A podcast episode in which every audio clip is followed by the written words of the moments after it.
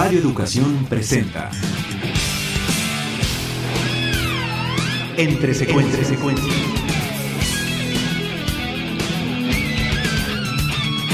Sucesiones de imágenes que marcan tu vida y que pueblan el inconsciente cinéfilo.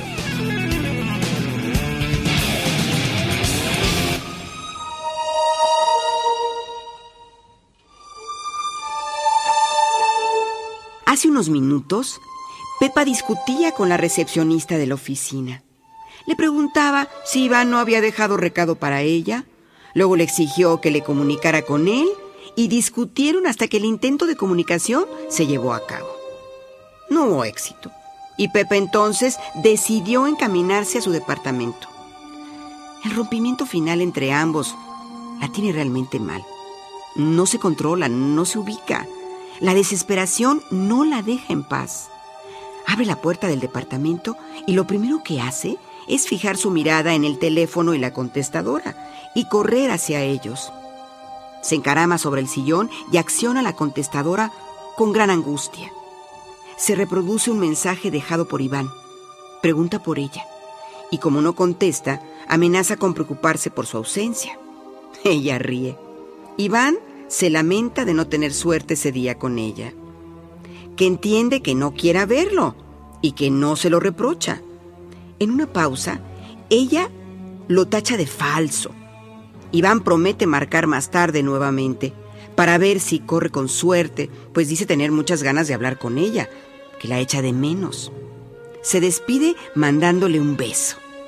Y ella solo atina a decirle entre dientes que es un pedazo de mierda. Se quita su traje sastre de trabajo y se pone una gran camisa roja para andar más cómoda. Una formación de jitomates le esperan en la cocina. La materia prima de un gazpacho está dispuesta a ceder ante el cuchillo como terapia y como brebaje, cúralo todo. Mientras muele, el teléfono suena y corre a su encuentro. Antes de que llegue, la contestadora ya se ha disparado y comienza a guardar el recado de una persona de la inmobiliaria que le anuncia la visita al día siguiente de una pareja para ver su departamento. Ese en el que durante años retosó al lado de Iván y que ahora quiere olvidar totalmente. Regresa a su masacre entomatada. Ya con el vaso de la licuadora lleno de un espeso brebaje rojo, comienza a sacar unas pastillas somníferos que le han ayudado en las últimas semanas a sobrellevar la vida. Se echa uno a la boca y le da un trago al gazpacho directo en el vaso de la licuadora. Sigue sacando el resto de pastillas de su capsulita de plástico. Mira por unos segundos a todas juntas sobre la mesa y después las vierte todas sobre el vaso. Y dice casi de forma lapidaria hacia sí misma. Estoy harta de ser buena. Y acto seguido abandona el vaso en espera de un mejor momento. Se dirige a la alcoba y del closet saca la ropa de Iván y la avienta sobre una maleta que pretende tener llena en unos minutos. Va hacia el taburete al costado de la cama. Toma un cigarro de una cajetilla y comienza a prenderlo con un cerillo de madera. Cuando lo ha hecho, recuerda que por la mañana el médico le ha dicho que está embarazada y en voz alta entonces dice, ah, no debería fumar. Ya casi en un trance por la suma de emociones, bota el cerillo aún encendido y la caja de esto sobre la cama y se aleja sin darse cuenta. La inicio no tarda. Va a continuar guardando cosas cuando el calor llama su atención. Se acerca a la cama con una flor de plástico que iba a botar, misma que se dobla con el calor. Pepa entra en un estupor con la cama en llamas. Durante segundos su mirada se pierde entre las figuras trazadas por el fuego. El trance se pierde. Sin embargo, cuando el humo de la combustión la obliga a toser, y entonces sale corriendo por una manguera con la cual desde la entrada de la habitación comienza a descargar agua para apagar las llamas. Con muchos trabajos, pero logra apagarlo. Se sienta entonces sobre la maleta comienza finalmente a llenarla de recuerdos. Ya no puede más. Rompe en llanto y lo maldice. El ataque de nervios finalmente llegó.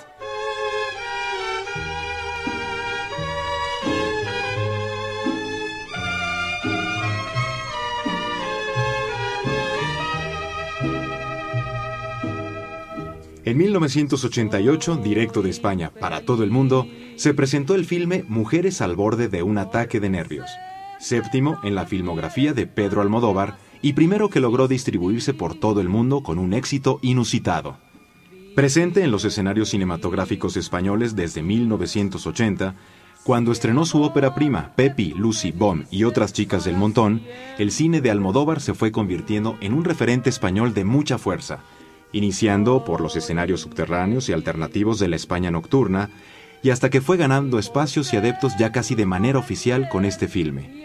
Mujeres al borde de un ataque de nervios, como el resto de las cintas de este autor, se caracteriza por una impresionante construcción en los diálogos, que trazan perfectamente la psicología y el momento emocional por el que transitan los personajes y que contrastan con las absurdas situaciones y los lugares que le sirven como escenario a la historia. Es tan peculiar la forma de los filmes de este realizador, en base a historias de mujeres en eventos de emociones y conflictos a flor de piel, sobre escenarios de colores y diseños casi deslumbrantes, que pueden ser identificados sin necesidad de ver el título, aunque siempre llevarán el sello de un film de Almodóvar.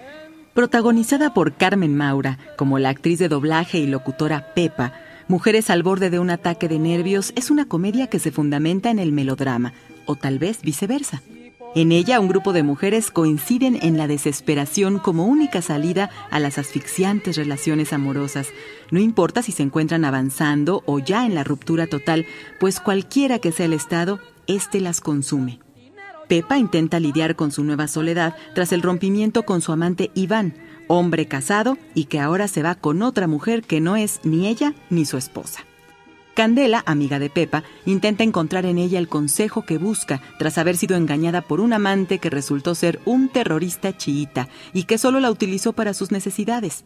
Junto a estas protagonistas aparecen otras mujeres y hombres que en unas cuantas horas cambiarán de vida ante la desesperación como único estado puro frente a las circunstancias. No sabes lo que es esperar durante horas una llamada.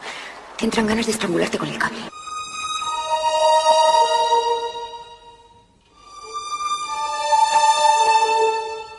Nacido en Málaga, Almodóvar fue el hijo sándwich en el seno de una familia donde el matriarcado fue la única opción. De su padre no recuerda gran cosa, y fue la educación entre tías, abuela y madre lo que le permitió desarrollar un oído privilegiado para aprender las voces femeninas y lo que hay detrás de ellas. A temprana edad partió hacia Madrid y se inmiscuyó en la escena underground que comenzó a gestarse como reacción tras la muerte del general Francisco Franco. Conocida como movida madrileña, esta etapa de explosión artística independiente y subversiva encontró en Almodóvar uno de sus representantes más polifacéticos y explosivos. Música, cómic, teatro y cine en 8 milímetros fueron las disciplinas más representativas de esa etapa temprana de su carrera. Tras la realización de una fotonovela erótica, Almodóvar con un grupo de amigos entre los que se encontraban Carmen Maura y la futura cantante Alaska, decidió hacer una adaptación de dicho trabajo. Y así aparece Pepi, Lucy Bomb y otras chicas del montón, filme subversivo que presenta la cotidianidad de un grupo de mujeres en la marginalidad. La visión de Almodóvar resultó enriquecedora e inesperada, y le siguen los filmes Laberinto de Pasiones de 1982, Entre Tinieblas de 1983, ¿Qué he hecho yo para merecer esto? de 1984, Matador de 1986 y La Ley del Deseo de 1987 filmes en los que su construcción de una mujer fuerte a pesar de su corazón lo constituyen en un autor tanto renovador de la imagen del otrora llamado sexo débil como en vocero de la identidad gay, a la cual no solo podríamos considerar que renovó para el cine, sino que prácticamente la descubrió para el cine de aquel momento. Almodóvar, sin educación formal en cine y surgido de la escena independiente, comienza a ganar espacios y en menos de una década es ya un nombre importante y peligroso en la escena del cine europeo, tanto por su explosivo cine como por erigirse como un importante vocero de la comunidad gay y habla de las mujeres con una profundidad y conocimiento que resulta casi escandaloso. Así, cuando realiza Mujeres al borde de un ataque de nervios, su interés por el mundo femenino cubre una gran gama de opiniones y actitudes.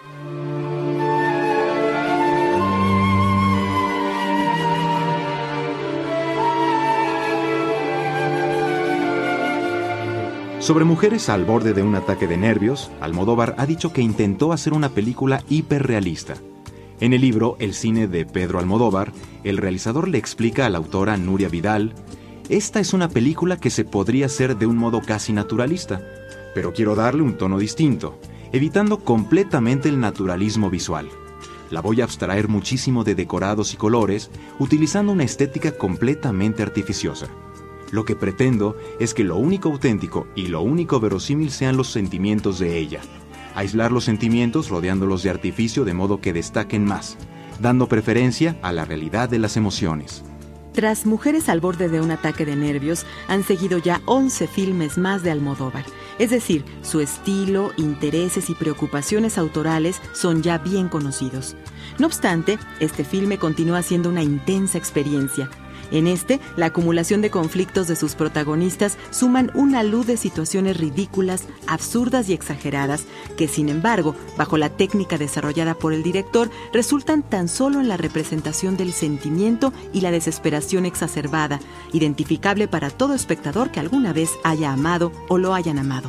En el mismo libro mencionado, El cine de Pedro Almodóvar, este autor aconseja a todo aquel que espera inútilmente una llamada junto al teléfono que tire el aparato por la ventana. Es mejor que ahorcarse con el cable. No es cierto que a través del teléfono los seres humanos se comuniquen unos con otros. El teléfono solo sirve para demostrar al prójimo el escaso interés que nos provoca. Y el contestador se inventó como ayuda del mentiroso. Mujeres al borde de un ataque de nervios obtuvo cinco premios Goya de 16 nominaciones, entre ellos el de Mejor Película y Mejor Guión para Almodóvar, mientras que Maura se llevó el reconocimiento a la Mejor Actriz. La popularidad internacional, sin embargo, llegó para Almodóvar con la nominación que el filme obtuvo al Oscar a Mejor Película Extranjera. En el cine de Almodóvar la música siempre ha tenido un papel preponderante. Lola Beltrán pone la nota con su interpretación a Soy infeliz, en la misma Mujeres al borde de un ataque de nervios. Y tanto las interpretaciones de Chabela Vargas como las composiciones de Agustín Lara y José Alfredo Jiménez han dado pie a grandes secuencias en la filmografía de este autor. Con Joaquín Sabina, sin embargo, otro enamorado de la composición mexicana, el homenajeado resultó ser el cineasta con la canción titulada Yo quiero ser una chica Almodóvar, y en la cual, con su característica ironía, el compositor español rememora las características de las mujeres retratadas por el cineasta, seres de luz que nadie puede olvidar tras cruzarse con ellas en el cine. Yo quiero ser una chica Almodóvar como la Maura, como Victoria Abril. Un poco lista, un poquitín boba, ir con Madonna en una limusina. Recuerda que puedes volver a escuchar este programa en el micrositio de Entre Secuencias del portal www.radioeducacion.edu.mx. Ahí también recibiremos tus comentarios sobre esta serie. Y no pasar de moda bailar contigo el último cuplé. Participamos Alejandro Ramírez, Montserrat Pérez Lima, Vicente Morales, Mauricio Matamoros, María Eugenia Pulido, Mari Carmen García, Gerardo Quirós y Mario Ledesma. Entre tinieblas escuchando un ruido de tacones lejanos.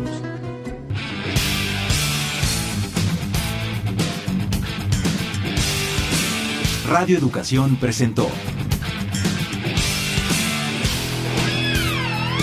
Entre secuencias.